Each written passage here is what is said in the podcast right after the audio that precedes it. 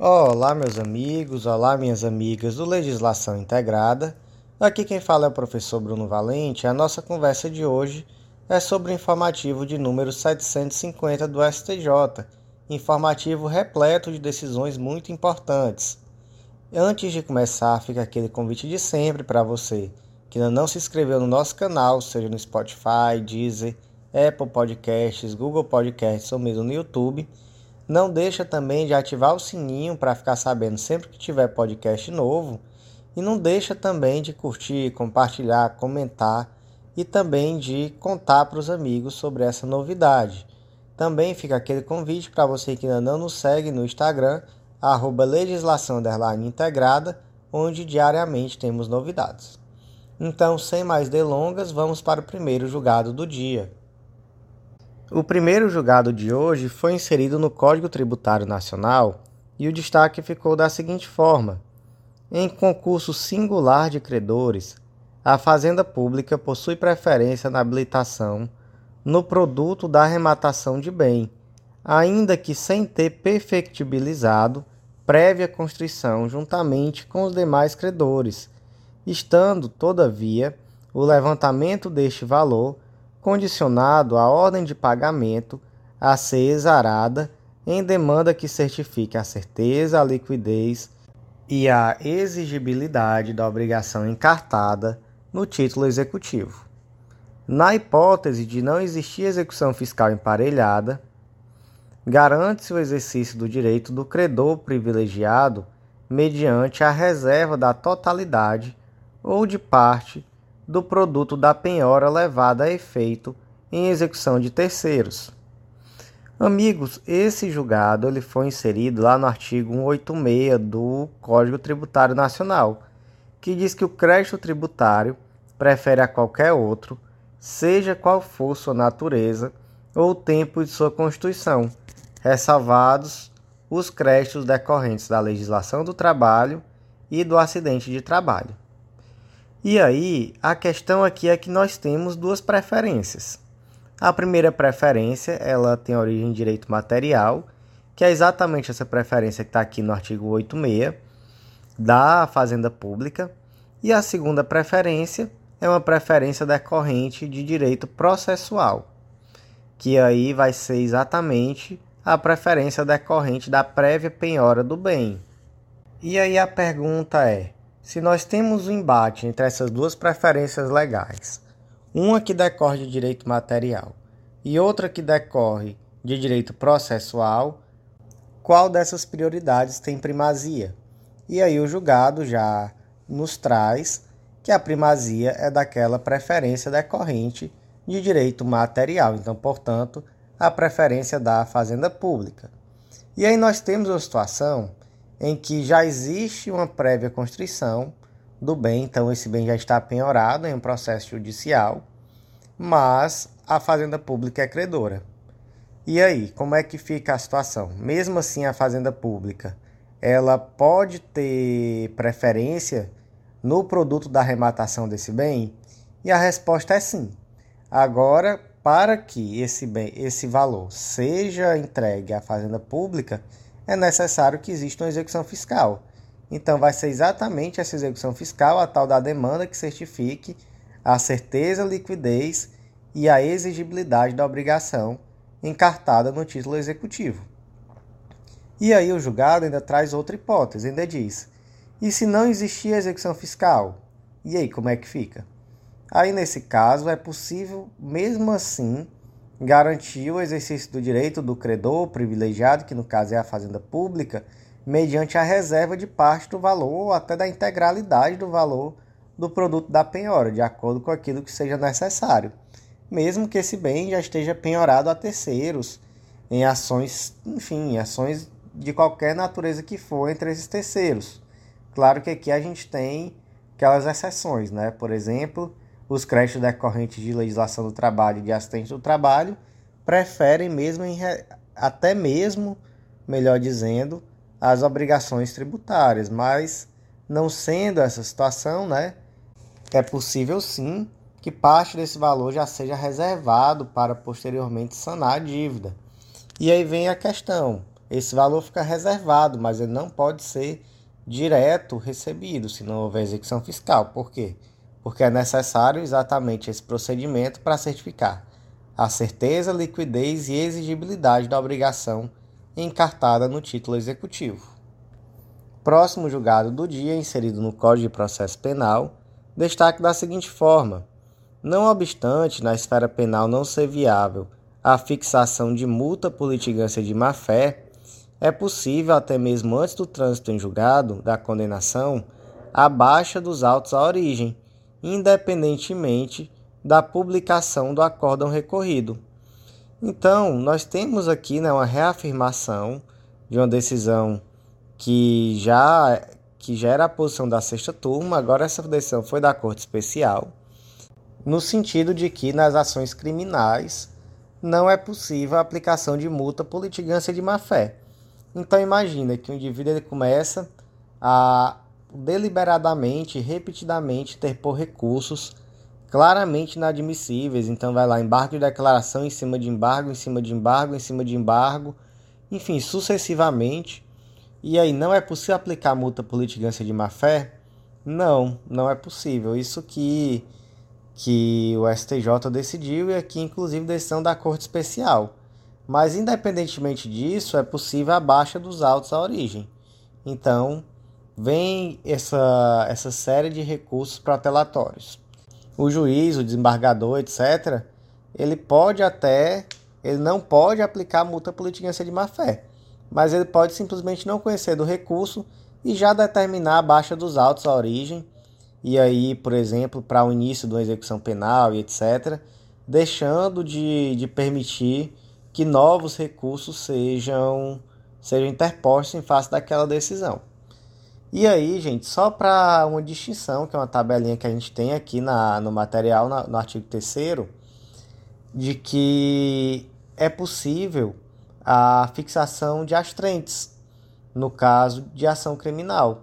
Então, por exemplo, vem uma, uma determinação em uma ação criminal, o indivíduo está demorando a cumprir, é possível você aplicar uma multa diária para o cumprimento. O que não é possível realmente é a multa por litigância de má-fé no processo penal. Mas agora eu faço um último parênteses. De fato, existe agora essa posição da Corte Especial do STJ, no sentido de que não cabe multa por litigância de má-fé, mas no STF nós temos, inclusive muito recentemente, julgados em que se aplicou multa por litigância de má-fé. Então, um julgado que ficou muito famoso foi o que o ministro Alexandre de Moraes aplicou multa por litigância de má-fé aos advogados do Daniel Silveira, então deputado federal.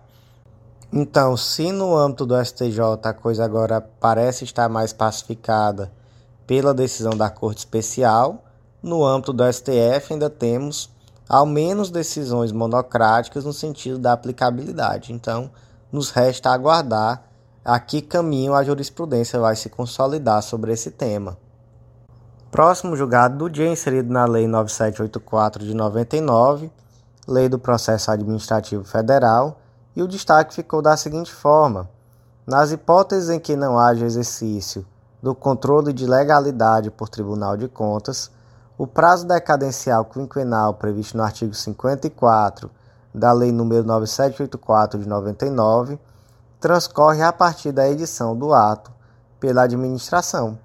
Então, nesse caso concreto, a parte recebia uma parcela de horas extras que estavam incorporadas ao seu salário por um ato da administração pública, e aí posteriormente, anos depois, a própria administração reviu a aplicação dessas horas extras, o pagamento desses valores. E aí o que se verificou foi que houve na, nessa situação a decadência. Por quê? Porque só em 2018, né, muitos anos depois, a universidade comunicou a revisão da fórmula de cálculo à parte autora. E ela recebia esse valor desde antes de 1999. Então, qual foi o termo inicial do prazo decadencial da administração para rever esse posicionamento? Foi desde a data do ato administrativo que passou a reconhecer o direito. Então, portanto, estamos aqui em uma situação em que houve decadência sim dessa possibilidade da, da administração de rever. E além disso, se destaca aqui que não se está diante de atuação do Tribunal de Contas no exercício de controle externo de legalidade. Está aqui simplesmente diante de uma situação em que a administração pública, por si só, resolveu rever um ato que já estava ali consolidado pelo passar do tempo. Próximo julgado do dia, inserido na Lei dos Planos de Saúde, Lei número 9656 de 98, destaque da seguinte forma: é possível, em acordo celebrado em ação de divórcio, dispor sobre a manutenção do ex-cônjuge como dependente de plano de saúde fechado, restrito a servidores públicos. Qual foi a situação concreta aqui, mais ou menos? Suponha que o João e a Maria são casados, o João é servidor público e por isso ele e a Maria têm acesso a um plano de saúde mediante pagamento, obviamente. Plano de saúde este que é fechado aos servidores e seus cônjuges, filhos, companheiros, etc. Acontece que João e Maria se divorciaram e no acordo de divórcio ficou certo que João permaneceria pagando o plano de saúde de Maria, que permaneceria ali como sua dependente. E aí a administração ao ver que os dois já não eram casados, disse não, de forma alguma esse acordo aí eu não participei e um acordo feito entre João e Maria não me vinculam. O plano de saúde aqui é exclusivamente para servidores e familiares. Como João e Maria estão divorciados, Maria já não é esposa, cônjuge, companheira, enfim, já não poderia ser beneficiada. E aí, faz sentido?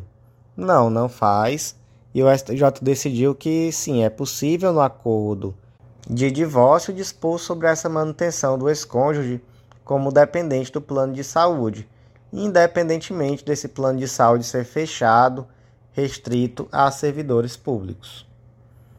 Próximo destaque do dia, inserido na Lei da Ação Civil Pública, Lei número 7347 de 95, destaque da seguinte forma: em ação civil pública ajuizada por associação civil, cujo estatuto prevê como finalidade a defesa de direitos humanos, em que se postula por indenização por danos morais decorrentes da prática de atos vexatórios em revistas íntimas para o ingresso em centros de detenção, não é obrigatória a juntada de autorização individual de cada uma das pessoas interessadas.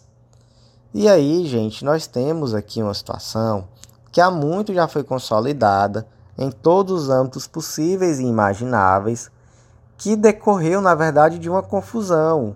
No começo, a dúvida aqui decorreu de uma mera confusão. Porque o que, que acontece? Lá no RE 573232 de Santa Catarina, o STF decidiu que as balizas da coisa julgada em uma ação ordinária de rito coletivo, ou melhor, desculpa, em uma ação coletiva de rito ordinário, são delineados pela lista de associados com autorização expressa, que devem vir em anexo à inicial.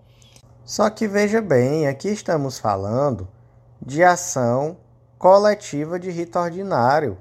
Aqui nós estamos falando em representação processual.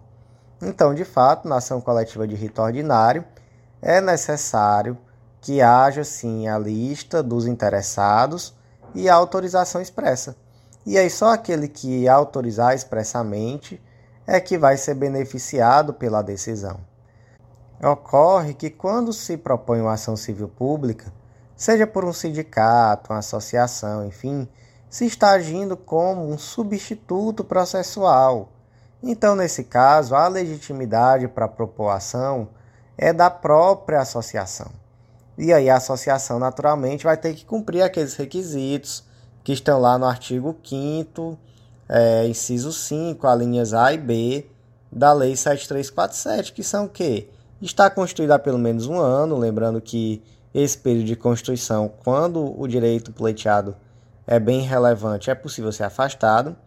E além disso, existe a necessidade da finalidade institucional, então essa finalidade ela vai ter que estar ligada à proteção de algum daqueles direitos relevantes que estão previstos na lei.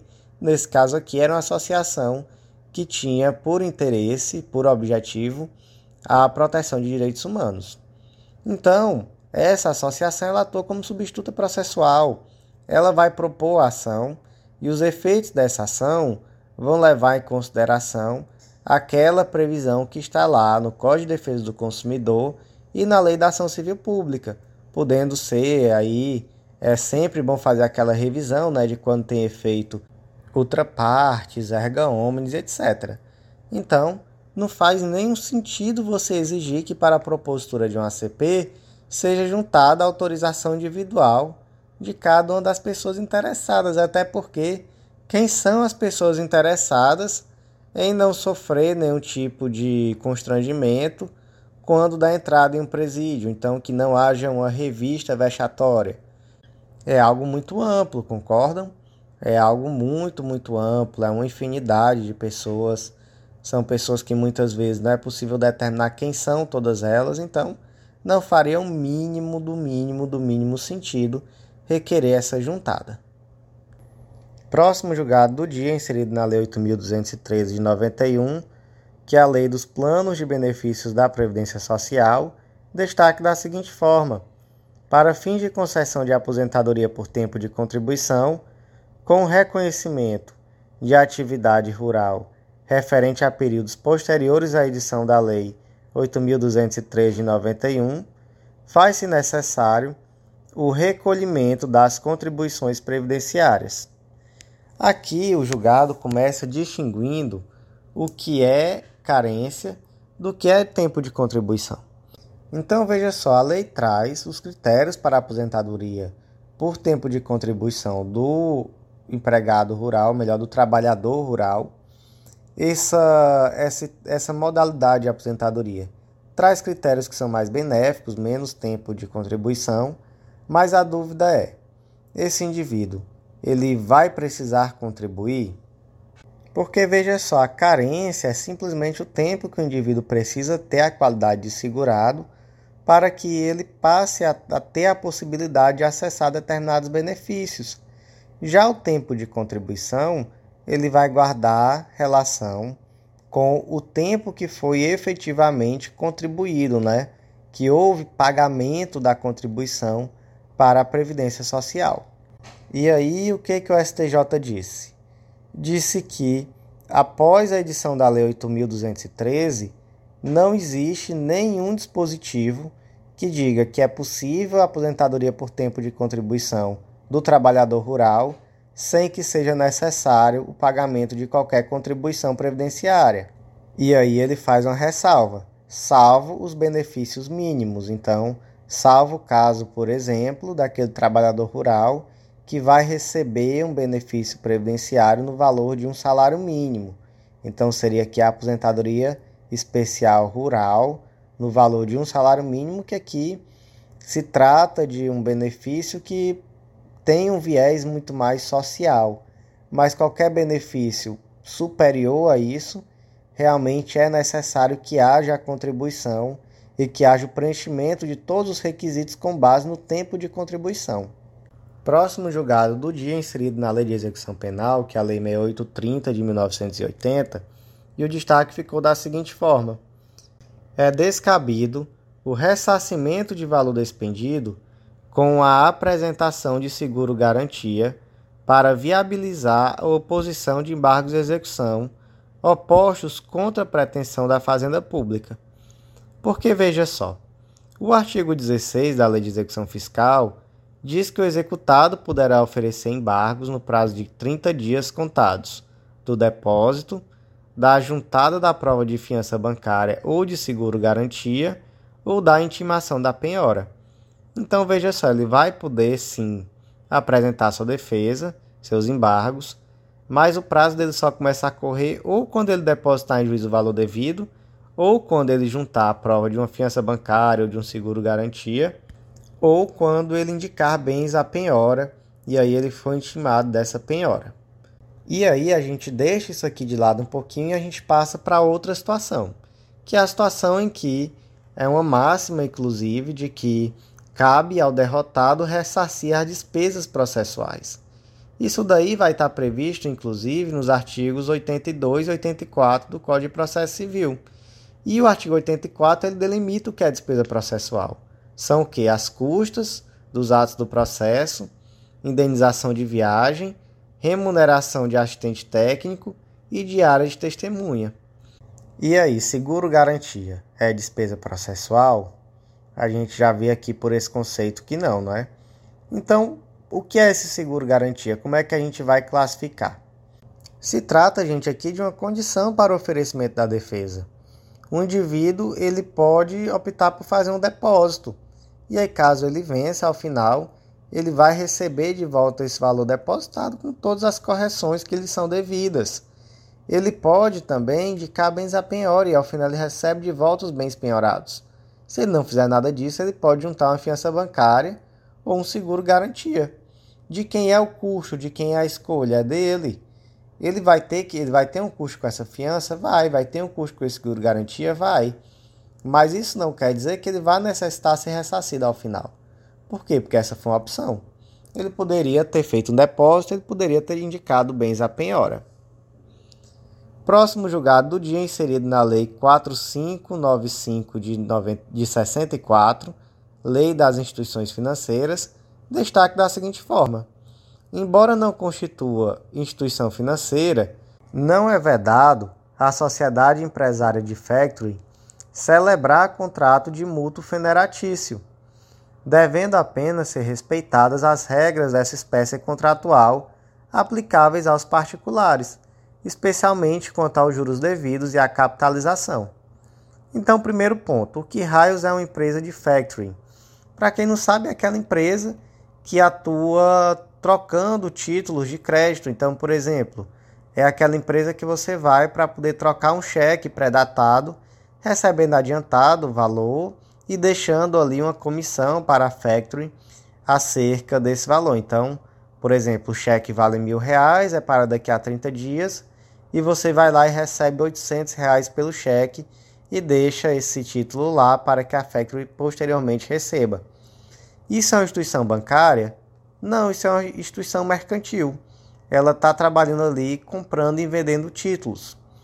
E aí, uma Factory pode celebrar contratos de mútuo federatício, que é o que? É um nome difícil para empréstimo de dinheiro. A Factory pode ganhar dinheiro emprestando dinheiro e recebendo juros? Pode. Até o Bruno pode, porque que a Factory não pode? A questão é, ela não é instituição financeira. Então, as mesmas limitações que o Bruno tem para emprestar dinheiro e ganhar sem ser considerada agiota, a Factory também tem. Quais são as limitações? É aquela lá da lei da usura. Os juros não pode ser composto, não pode superar 12% ao ano e etc. Então ela pode emprestar dinheiro nesses termos. Compensa? Olha, para falar a verdade, hoje não compensa não. Com a Selic no valor que está, realmente é perder dinheiro fazer isso e, enfim, nem sequer faz o mínimo sentido. Mas, em tese, ela pode. É comum? Não, não é comum, até porque não faz parte do, daquilo que é esperado de uma factory. Né? Factory não na instituição financeira. Não ganha dinheiro emprestando dinheiro. Ah, então a factory celebrou um contrato com, onde ele emprestou dinheiro com juros de 30% ao ano. E aí, chegou ao judiciário, qual é a solução? É desfazer o contrato, devolver só o valor que foi pago? Não. É reaplicar, né? fazer uma revisional daquilo que é devido vai ser limitado aquilo que a lei permite, entre particulares, inclusive, 12% ao ano.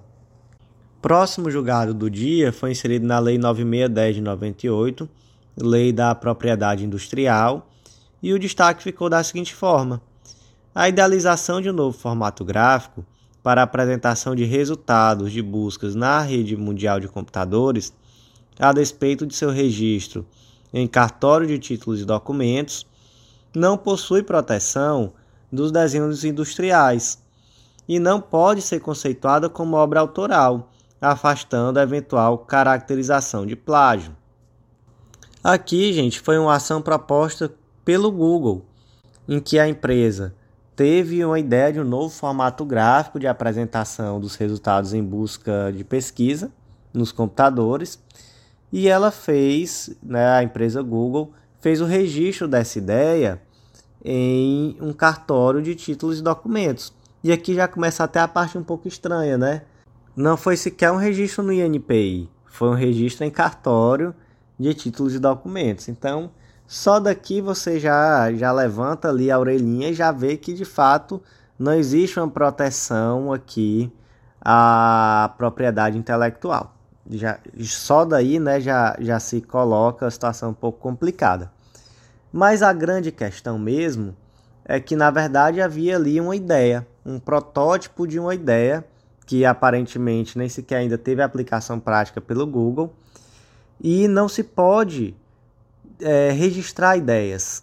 Veja só, o artigo 8 não são objetos da proteção como direitos autorais de que trata esta lei as ideias, os procedimentos normativos, sistemas, métodos, projetos ou conceitos matemáticos como tais. Porque veja só, ninguém tem um monopólio sobre ideias. A doutrina até fala que a todos é garantido pensar na mesma história, ou contar a mesma história sobre o seu viés, pensar na, na história ao mesmo tempo. Então, por exemplo, suponha que um indivíduo teve a ideia de fazer um determinado material, um determinado produto, que ao ser ligado ele ilumina o ambiente. E aí ele registra e diz: Olha só, eu fiz aqui, eu registrei aqui a ideia de um determinado produto que vai iluminar o ambiente, é uma lâmpada, eu vou chamar de lâmpada, e todo mundo aí fica na sua e ninguém faça isso daí, ninguém trabalha nisso porque quem vai fazer a lâmpada sou eu. eu ainda não sei nem como é que faz, mas essa ideia foi minha de colocar alguma coisa para iluminar. E aí é possível? Não, agora se ele tiver um protótipo de como funciona, né, de como vai ser a tecnologia para acender essa lâmpada, aí isso sim é que é registrável. E aí o grande problema é que aqui nesse caso o Google ele tinha simplesmente um formato gráfico para apresentação de resultados, algo que sim era possível que outras pessoas tivessem a mesma ideia, pensassem da mesma forma, e inclusive foi demonstrado que o que existia era tão somente um protótipo e que essa empresa que utilizou essa ideia sequer está ali no mesmo ramo, sequer uma concorrente do Google, então, de fato, foi afastada essa suposta existência de plágio. Próximo julgado do dia inserido no Código Civil destaque da seguinte forma: em regra, é descabido o arrependimento e a rescisão unilateral da transação, ainda que antes da homologação judicial. Então veja só, o fundamento aqui é o artigo 849 do Código Civil que diz que a transação só se anula por dolo, coação ou erro essencial contra a pessoa coisa controversa. Então suponha que o João e a Maria têm uma demanda, né? Existe ali uma contenda entre eles. E aí, em virtude dessa demanda, há uma audiência de mediação, por exemplo, e ali eles fazem um acordo. E o João diz: Olha, Maria, eu vou lhe pagar mil reais. A Maria aceita, o João aceita, fica tudo lindo. E aí, quando chega no outro dia, depois da audiência, aí o advogado do João coloca uma petição e diz assim: Olha, eu desisto, eu não, eu não vou mais pagar nada dela, não. Então a Maria, o advogado da Maria vai lá e peticiona dizendo: Olha, não quero mais receber esses mil reais, eu pensei melhor e vi que é muito pouco. E aí o juiz não tinha homologado ainda, né? Suponha que teve ali uma audiência, mas ainda não tinha homologação judicial. É possível se retratar desse acordo, mesmo que desse acordo ainda não homologado judicialmente, e a resposta é não. Segundo essa decisão do STJ, que foi uma decisão da quarta turma por unanimidade, não é possível. Gente, vamos mudar aqui o nome das coisas e vamos pensar aqui como um contrato, vai. Suponha que eu assino um contrato de que eu vou comprar o carro de José. E aí no contrato tem dizendo, olha, no dia tal eu vou pagar 50 mil reais a José e o José vai me entregar o carro. E aí no outro dia o José pode chegar e dizer, olha, eu não quero mais não, viu? Desista aí, joga fora esse contrato. Ou então eu vou dizer assim, ó, não, eu eu não quero mais não, joga fora o contrato. Para que que serviu o contrato? Para que que serviu o acordo que foi feito judicialmente? está feito, né? Foi dada a palavra, foi assinada, está consolidado, é uma situação consolidada. Então, quando é que você vai conseguir desfazer isso? É quando você demonstrar que existe algum vício. Então, existe uma coação, existe um dolo, algum defeito do negócio jurídico que vai de fato poder torná-lo um negócio jurídico nulo. Então, o erro é essencial sobre a pessoa, sobre a coisa, mas dentro simplesmente dessa esfera de vontade de dizer, ah, desistir, não, não é possível. Até e aí ressalve-se, né? Caso haja uma cláusula de retratabilidade, ok. Mas, por exemplo, quando você faz um contrato de compra e venda de um imóvel, né, que é um contrato que normalmente é mais bem assessorado, é mais é feito com maior qualidade. Quase sempre ali consta uma cláusula que teoricamente nem precisaria constar, né? Mas que é uma cláusula de irretratabilidade. Aí esse contrato aqui é irretratável. Nenhum de nós dois pode voltar atrás, está assinado, está feito. Se o indivíduo volta atrás, eu posso executar. Da mesma forma que a mesma lógica que se aplica em uma decisão como essa que reconhece que não é possível se retratar de um acordo feito judicialmente, mesmo que ele ainda não tenha homologação judicial. Próximo julgado foi inserido no Marco Civil da Internet, Lei 12965 de 2014, e o destaque ficou da seguinte forma: Empresas que prestam serviços de aplicação na internet em todo o território brasileiro devem necessariamente se submeter ao ordenamento jurídico pátrio independentemente das circunstâncias de possuírem filiais no Brasil e ou realizarem armazenamento em nuvem. Temos aqui, gente, uma situação que está muito bem delimitada lá no Marco Civil da Internet. Quando a gente vê o artigo 11, parágrafo 2, ele vai dizer em síntese que deve se aplicar a legislação brasileira, mesmo as atividades que estejam realizadas por pessoa jurídica sediada no exterior desde que oferte serviço ao público brasileiro, ou pelo menos uma integrante do seu grupo econômico possui estabelecimento no Brasil. Então, gente, se nós temos uma empresa que presta um serviço no Brasil, ainda que ela seja empresa estrangeira, ainda que ela argumente que ela não tem filial no Brasil, ou que ela sequer faz armazenamento de dados no Brasil, o armazenamento é feito na nuvem, então o servidor não está no Brasil, o servidor está em outro país que não o Brasil. Nada disso é justificativa para que não se aplique a lei brasileira. Então, se o serviço é prestado no Brasil, a lei brasileira merece ser aplicada. Portanto, em qualquer caso, vai ser aplicada sim a competência da justiça brasileira. E aí ainda se destaca aqui que nesses casos não é necessário sequer a utilização de instrumentos de cooperação, porque se trata aqui simplesmente de uma competência da justiça brasileira. Vai mandar citar certinho a empresa normal e toda a ação judicial vai tramitar no Brasil normalmente. Próximo julgado do dia, inserido no Código de Processo Penal, destaque da seguinte forma: constitui fundamentação idônea para o não oferecimento de ANPP, que é Acordo de Não Persecução Penal, a existência de vários registros policiais e infracionais embora o réu seja tecnicamente primário, bem como a utilização da posição de liderança religiosa para a prática de delito de violação sexual mediante fraude. Gente, vamos lá.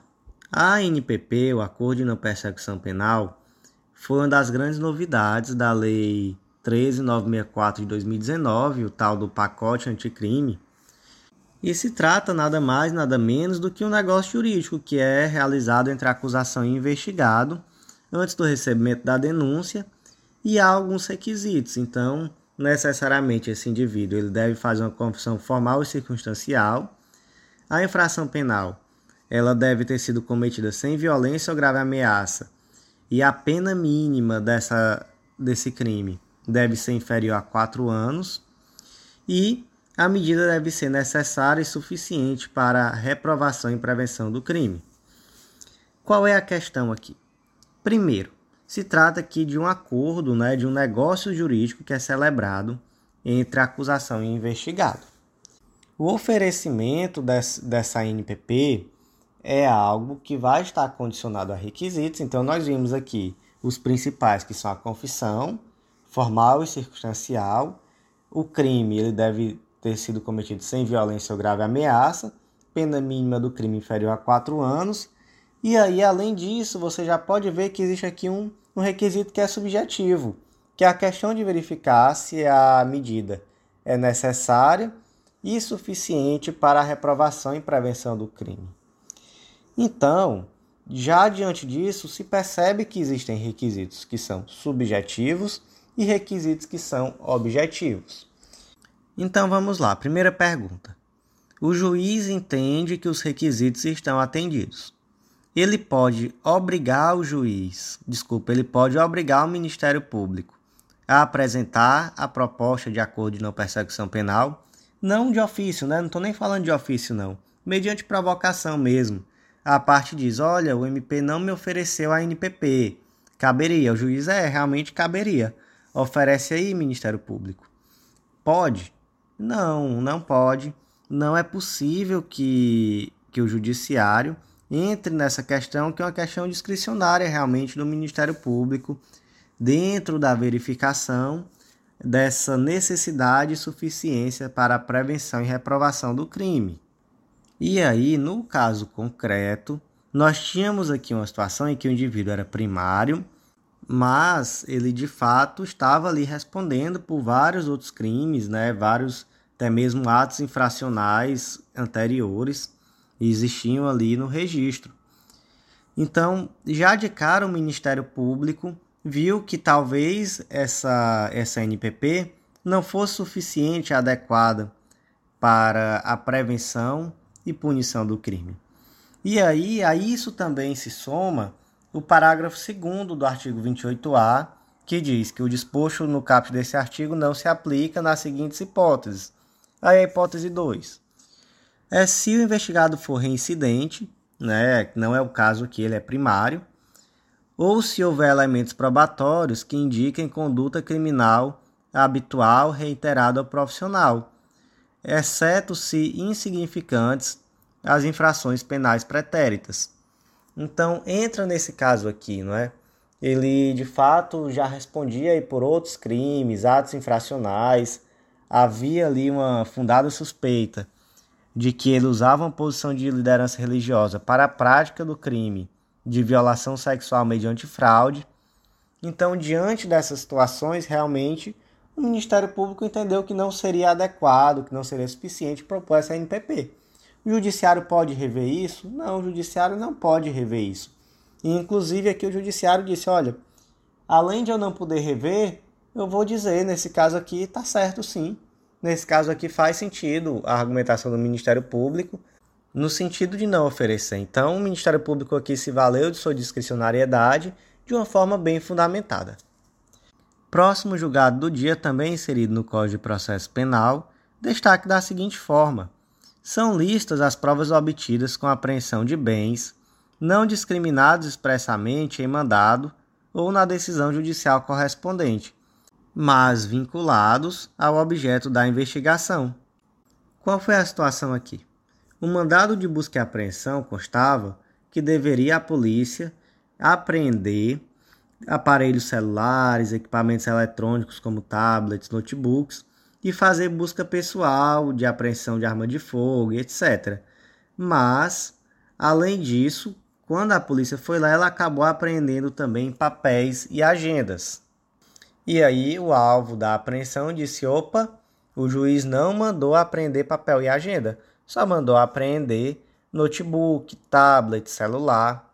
E aí o juiz disse: olha, essa alegação não faz sentido na medida em que a ordem de busca e apreensão, ela não tem como saber, ou melhor, no momento em que se profere a ordem de busca e apreensão, não se tem como saber ao certo o que, que vai ser encontrado ali. Não se tem como saber exatamente quais são os documentos que estão ali que serão necessários e úteis.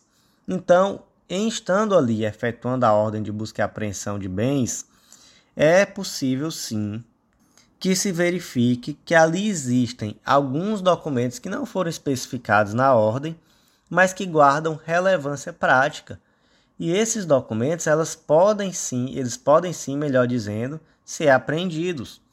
O contrário disso seria exigir um, um exercício de futurologia, como é que o juiz vai saber de cara tudo que é necessário aprender para que ele tenha acesso a informações importantes sobre o caso? Não, isso daí é algo que vai ser muito realmente da situação em que a polícia chega ao local e verifica ali situações. Então veja só. Suponha que se está procurando planilhas, documentos que apontem a existência de um, um esquema criminoso.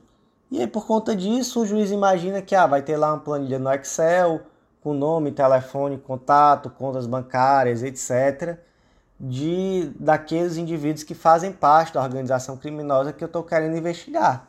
Mas aí a polícia chega lá e não está no, no computador, está numa agenda.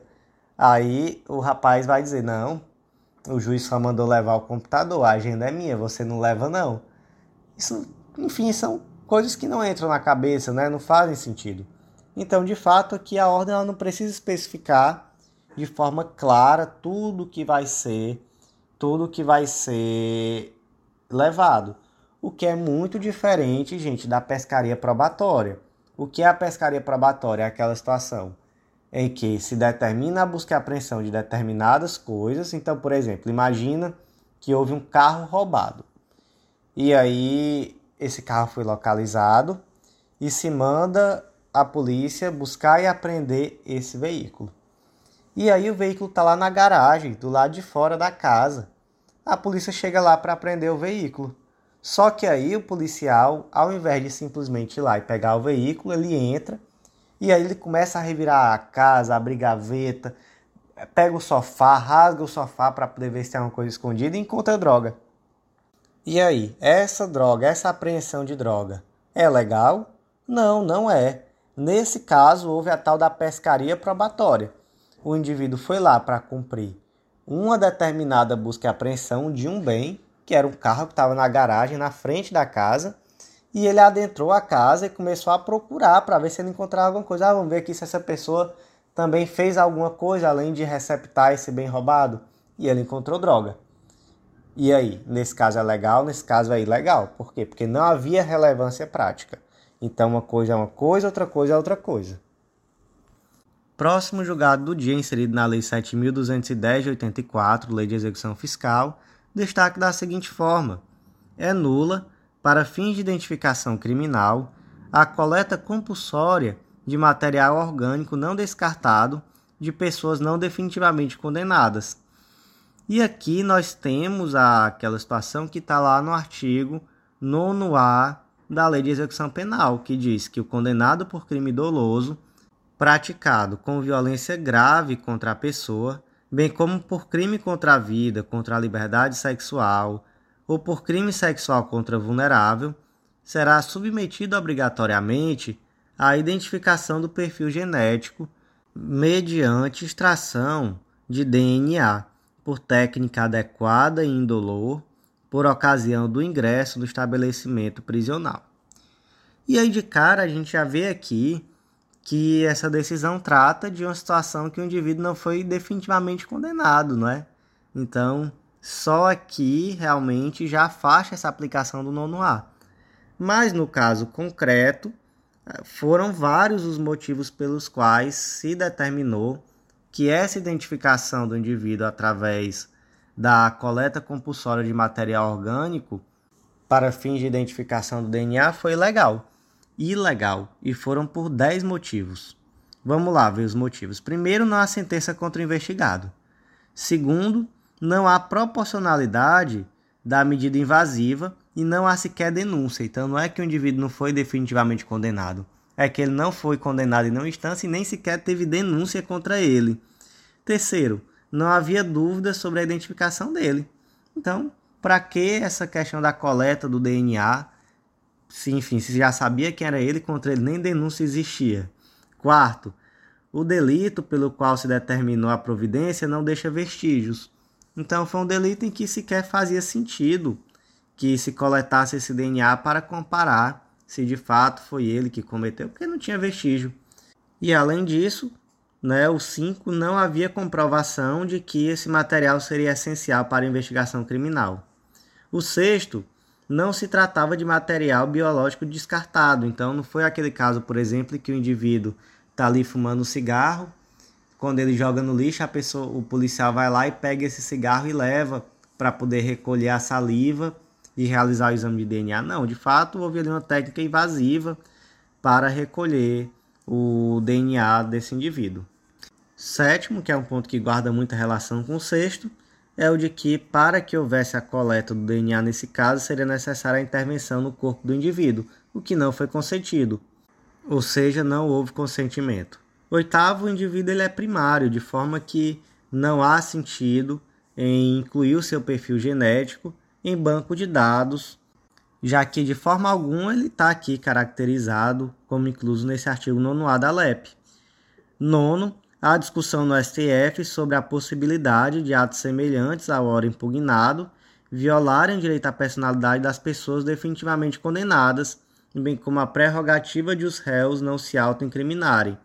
Então aqui nós temos inclusive uma orientação conforme a Corte Europeia de Direitos Humanos. E por fim, décimo, essa situação não se adequa a precedentes do STJ, em que se entendeu pela possibilidade dessa utilização do material orgânico para efeitos de registro do perfil genético no banco de dados, porque nos casos em que o STJ permitiu, ou o material da onde se retirou esse DNA foi descartado, então, por exemplo, foi aquele, aquela situação que eu falei do, do cigarro que se tira do lixo e se retira a saliva, ou então houve consentimento. E nenhuma dessas duas situações estavam presentes aqui no caso concreto. Então, realmente, aqui, nesse caso concreto específico, por vários e vários motivos, se reconheceu a ilegalidade do ato praticado. Próximo julgado do dia, também inserido no Código de Processo Penal, destaque da seguinte forma: é indevida a manutenção de medidas protetivas na hipótese da conclusão do inquérito policial sem indiciamento do acusado. Vamos imaginar aqui a seguinte situação. Suponho que a Maria noticiou à delegacia que o marido dela, o João, a tinha agredido. E aí, em virtude disso, já de cara foi ali fixada uma ordem de restrição então, João, você não pode mais chegar a 100 metros de Maria, você não pode mais manter contato, mesmo que por meio eletrônico, por ligação, etc. Enfim, foram fixadas ali as medidas protetivas devidas. Acontece que a investigação continuou e, ao fim do inquérito, sequer o João foi indiciado, porque se viu, não. É, realmente, essa história aqui que foi contada pela Maria tá falsa, porque no dia que ela alega que aconteceu a agressão, ele sequer estava em casa, a, havia testemunhas que disseram também que ela estava em outro lugar, então, enfim, toda a história, todo o contexto aqui é, parece muito fantasioso, então João sequer foi indiciado porque não havia ali nenhuma prova, nenhuma situação que demonstrasse que João poderia de fato tê-la agredido. E aí, no caso concreto, essas medidas elas foram aplicadas por seis meses, depois prorrogadas, e ao final realmente o inquérito foi finalizado sem o indiciamento. Então veja só, passou seis meses, foi renovado, as medidas foram renovadas, e aí por mais seis, só que no terceiro mês já encerrou o inquérito e, e João não foi indiciado. As medidas vão continuar valendo por mais três meses, né, já que faltariam ainda três meses? E a resposta é não. E a manutenção dessas medidas representa constrangimento ilegal, porque já não há motivo para permanecer, já que sequer João foi indiciado, sequer indiciado, então não havia ali fundamento. Ao final se concluiu que não havia fundamento para o indiciamento. Portanto, as medidas também elas já não mais subsistem a partir de então. E o último julgado do dia, na verdade, foi uma retificação que foi feita pelo STJ do destaque de um julgado que constou no informativo 749 do STJ, que foi um julgado muito importante, inclusive. Foi o HC 742-815 de Goiás, da sexta turma. Para quem não se lembra, para quem, quem ouviu o, o último podcast, o 749 da STJ, certamente ainda tem isso na mente, mas o destaque tinha ficado assim, ó. A prévia denúncia anônima de traficância, somada ao nervosismo demonstrado em abordagem policial pelo acusado, são circunstâncias justificáveis como fundada suspeita, justa causa, autorizadores da busca pessoal. E aí, a gente até trouxe, né? Eu até tinha feito uma tabelinha no material com base nisso daqui, onde eu colocava que, olha, é, mera denúncia anônima, STJ já disse que não pode. Mera atitude suspeita, aí o STJ também já disse que não pode. Lembrando aqui que essa atitude suspeita em uma esfera muito subjetiva, né, sem demonstrar concretamente o que, que há de suspeito. E eu também havia colocado assim, ó, denúncia anônima mais atitude suspeita, ah, que já justifica. Isso, gente, é claro que a vida real não é tão simples assim, não é? A vida real, tudo vai trazer muito mais peculiaridades. Só que às vezes a gente faz esse tipo de tabelinha para sintetizar o entendimento do STJ porque uma prova objetiva ajuda. Mas aí o STJ refez essa, esse destaque e o objetivo aparentemente foi exatamente o de afastar qualquer relação de, de imediaticidade. E aí como é que ficou o novo destaque? O ato de dispersar uma sacola na rua ao notar a aproximação da guarnição, somada ao nervosismo demonstrado e a denúncia anônima pretérita de que o acusado estava praticando crime de tráfico de drogas no local, indica a existência de fundada suspeita de que o recipiente contivesse substâncias entorpecentes e de que o réu estivesse na posse de mais objetos relacionados ao crime. Então, para quem não lembra, o caso concreto foi mais ou menos assim. Uma guarnição da polícia estava fazendo policiamento de rotina e aí uma transeúte parou e disse: Olha, tem um rapazinho bem ali, duas esquinas na frente, que está traficando droga. Vão lá, ele é desse jeito, aí descreveu. Aí a polícia foi indo, quando viu, tinha um indivíduo com essas características no exato local. E esse indivíduo, quando viu a polícia, soltou uma sacola no chão e foi se afastando, buscando se evadir do local. Mas a polícia foi até ele e fez uma busca pessoal e aí de fato encontrou mais drogas, assim como verificou que naquela sacola largada no chão havia drogas. E aí a sexta turma da STJ disse: olha, nesse caso agiu corretamente a polícia. Por quê? Porque a polícia fundamentou. A polícia disse: olha, eu fiz a busca pessoal naquele indivíduo, não por uma questão subjetiva de ter olhado para ele e dito: ah, aparentemente esse indivíduo está nervoso, ele parece ser traficante, por quê? Porque isso dá muita margem para abordagem discriminatória, né? Aquele indivíduo que a polícia diz, ah, tem cara de ladrão, normalmente é a pessoa pobre, negra, então você abre um espaço, um leque muito grande para uma atitude preconceituosa, discriminatória, e é isso que se quer evitar. Mas nesse caso, não, nesse caso, houve toda uma situação, todo um contexto que de fato levou a essa abordagem, que é perfeitamente legítima. Então, o que o STJ fez ao mudar o destaque do julgado foi simplesmente evitar incompreensões.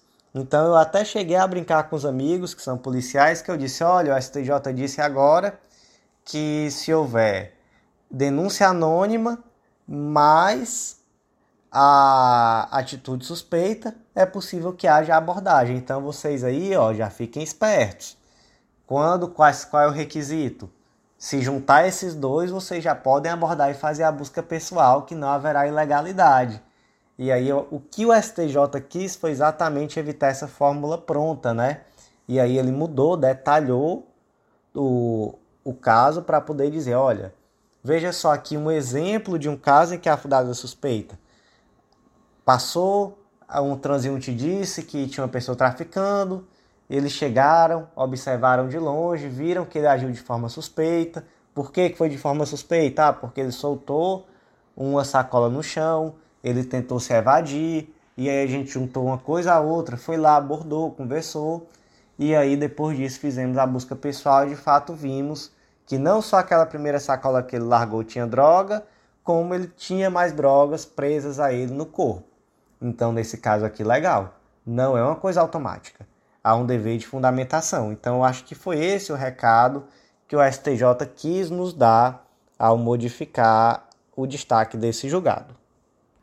Há mais dois julgados, mas esses dois eu só vou ler o destaque, tá bom? Sem fazer comentários. Primeiro, é desnecessária a presença de farmacêutico em dispensário de medicamentos em pequena unidade hospitalar, mesmo com a inovação trazida pela Lei nº 13021 de 2014. E o segundo julgado, a recomposição da reserva matemática decorrente da aplicação da modulação de efeitos do julgamento repetitivo temas 955 e 1021 do STJ deverá ocorrer na forma delineada pelo RESP 1.557.698 do Rio Grande do Sul, da terceira sessão do STJ. Então, meus amigos, por hoje foi isso. Eu agradeço muito a você que ouviu até o final e faço aquele convite de sempre para você que ainda não é nosso assinante. Não deixa de acessar legislaçãointegrada.com.br Lá você vai ter acesso a todos os nossos materiais do Legislação Integrada, que te dão um estudo super completo de lei seca e jurisprudência. E lá você também vai ter acesso a todos os planos de leitura. Então é tudo que você precisa para um estudo organizado, atualizado, completo de lei seca e jurisprudência, que com certeza vai melhorar em muito seu rendimento nos próximos concursos. Então, por hoje foi isso e até a próxima.